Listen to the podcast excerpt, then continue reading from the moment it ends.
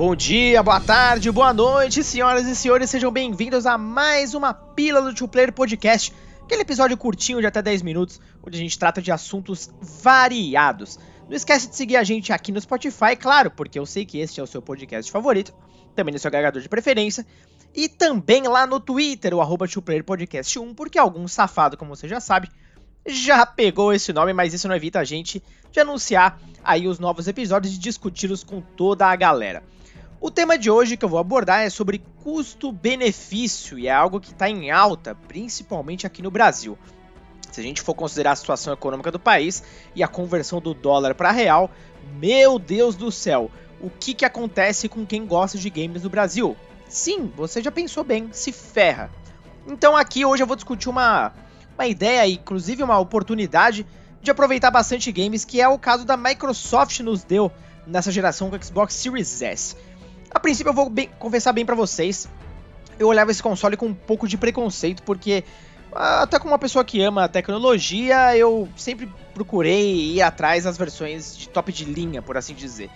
E no caso, nessa geração em especial, pela primeira vez a Microsoft lançou dois modelos de console, onde o Series S é visivelmente inferior ao Series X, que é o irmãozinho ali maior, porém, claro, os dois compartilhando os mesmos jogos, tudo que tem um tem outro. Obviamente ali existe a expectativa de como o jogo vai rodar, resolução e também espaço interno. Mas não é esse o ponto do Series S, e sim acessibilidade. Eu tô falando isso principalmente pro Brasil e outros países aí uh, que estão em situação parecida economicamente falando. Hoje, o Series S, até por tabela, né, tá custando R$ 2.799. O que eu quero dizer com isso? Onde eu quero chegar aqui, tá? No começo dessa geração, eu optei pelo PlayStation 5, né? O hype ali uh, me abraçou com muita força e, claro, porque eu também amo os jogos da Sony.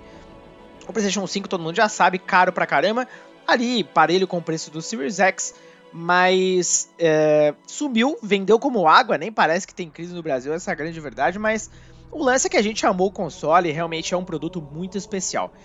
Mas de lá pra cá a situação do país ainda piorou mais ainda e, meu amigo, qualquer jogo lançamento mais assim de maior calibre que você quiser adquirir para o PlayStation 5 está custando aí em torno de 300, 350 reais, uma versão comum. Por exemplo, Returnal, que é uma nova série da Housemark que eu particularmente admiro muito como desenvolvedor, eu já falei algumas outras oportunidades aqui no Two Player.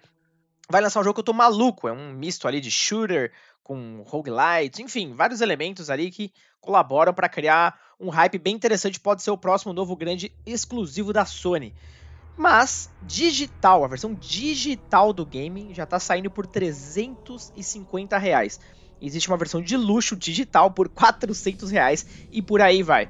Procurei versão física, o mais barato que encontrei foi ali na casa dos 300, 320 reais. Complicado, né? Meu Deus do céu. E isso é uma tendência, até porque a gente está falando de uma conversão de dólar, né? A Sony trabalha com isso e não tem o que fazer, né? Obviamente você vai levantar, pô, mas você pagou 5 mil reais num console porque você está reclamando do preço dos jogos. É lógico que a gente tem reclamado do preço de tudo, na verdade, né? Quando o preço de um jogo ultrapassa uma barreira ali que você começa a considerar uh, acessível, por assim dizer, até porque console é uma coisa de luxo aqui no Brasil, não tem jeito, o bicho começa a pegar. E aí que entra o Series S. Novamente, pensei bem, comecei a estudar, tem um Switch também, o preço dos jogos Switch estão a mesma coisa. Falei, cara, se eu comprar dois jogos exclusivos de ambos os consoles, eu gasto automaticamente 600 reais para cima. Não dá. É, no meio de uma pandemia, tudo bem, eu tenho uma certa, um certo privilégio, eu tô tranquilo, mas as prioridades vão mudando, você tem que pensar além, não é verdade? Eu não sou funcionário público, por exemplo, para ficar garantido, então a gente tem que começar a pensar no bolso também, custo-benefício, a palavra-chave do brasileiro.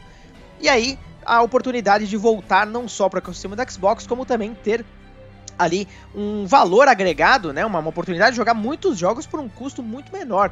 E assim, é uma coisa que não tem por que pensar muito, né? Quando eu avalio principalmente a oferta dos jogos que me agrada pra caramba, e eu já vou chegar lá, é outra história. Pois bem, vamos lá, Series S, R$ 2.799.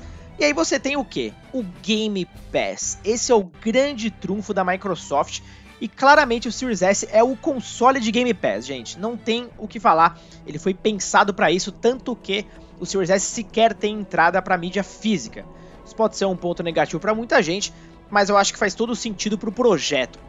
Quando você compra ele, evidentemente ali você já tem uma promoção para você usar o Xbox, uh, do Xbox não, perdão, o Game Pass Ultimate por 5 reais. O que é o Game Pass Ultimate? Você tem o Game Pass da Microsoft, que você já tinha ali no Xbox One, que ele oferece ali uma centena de jogos, né, um cardápio tipo Netflix, enquanto assina você tem acesso.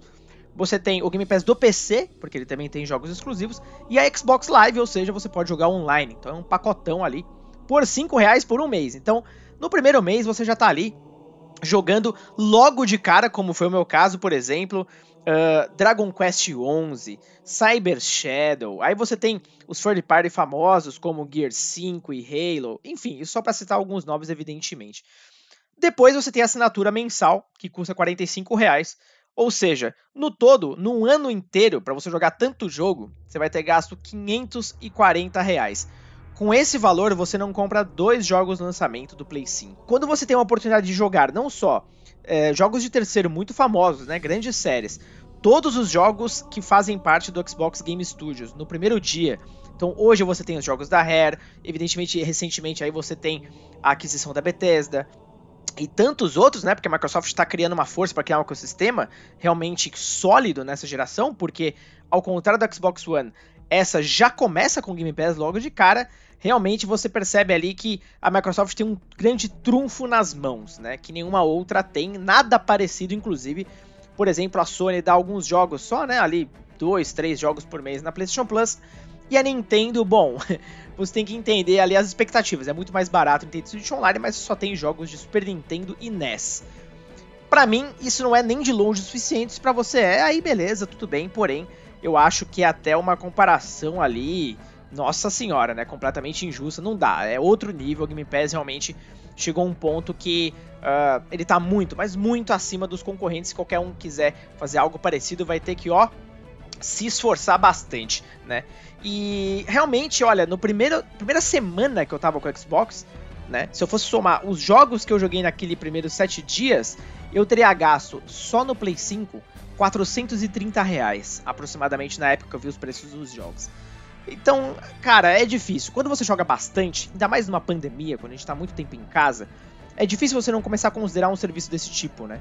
Onde ele te entrega muito entretenimento por pouco. E vale lembrar, o EA Play, que é um serviço de assinatura da EA que surgiu até antes do Game Pass, ele basicamente foi agregado né, ao serviço, então você não paga nada mais.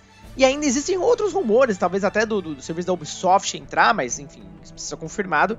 O que eu quero dizer é, a Microsoft não está poupando esforços para mostrar ali suas armas nessa geração.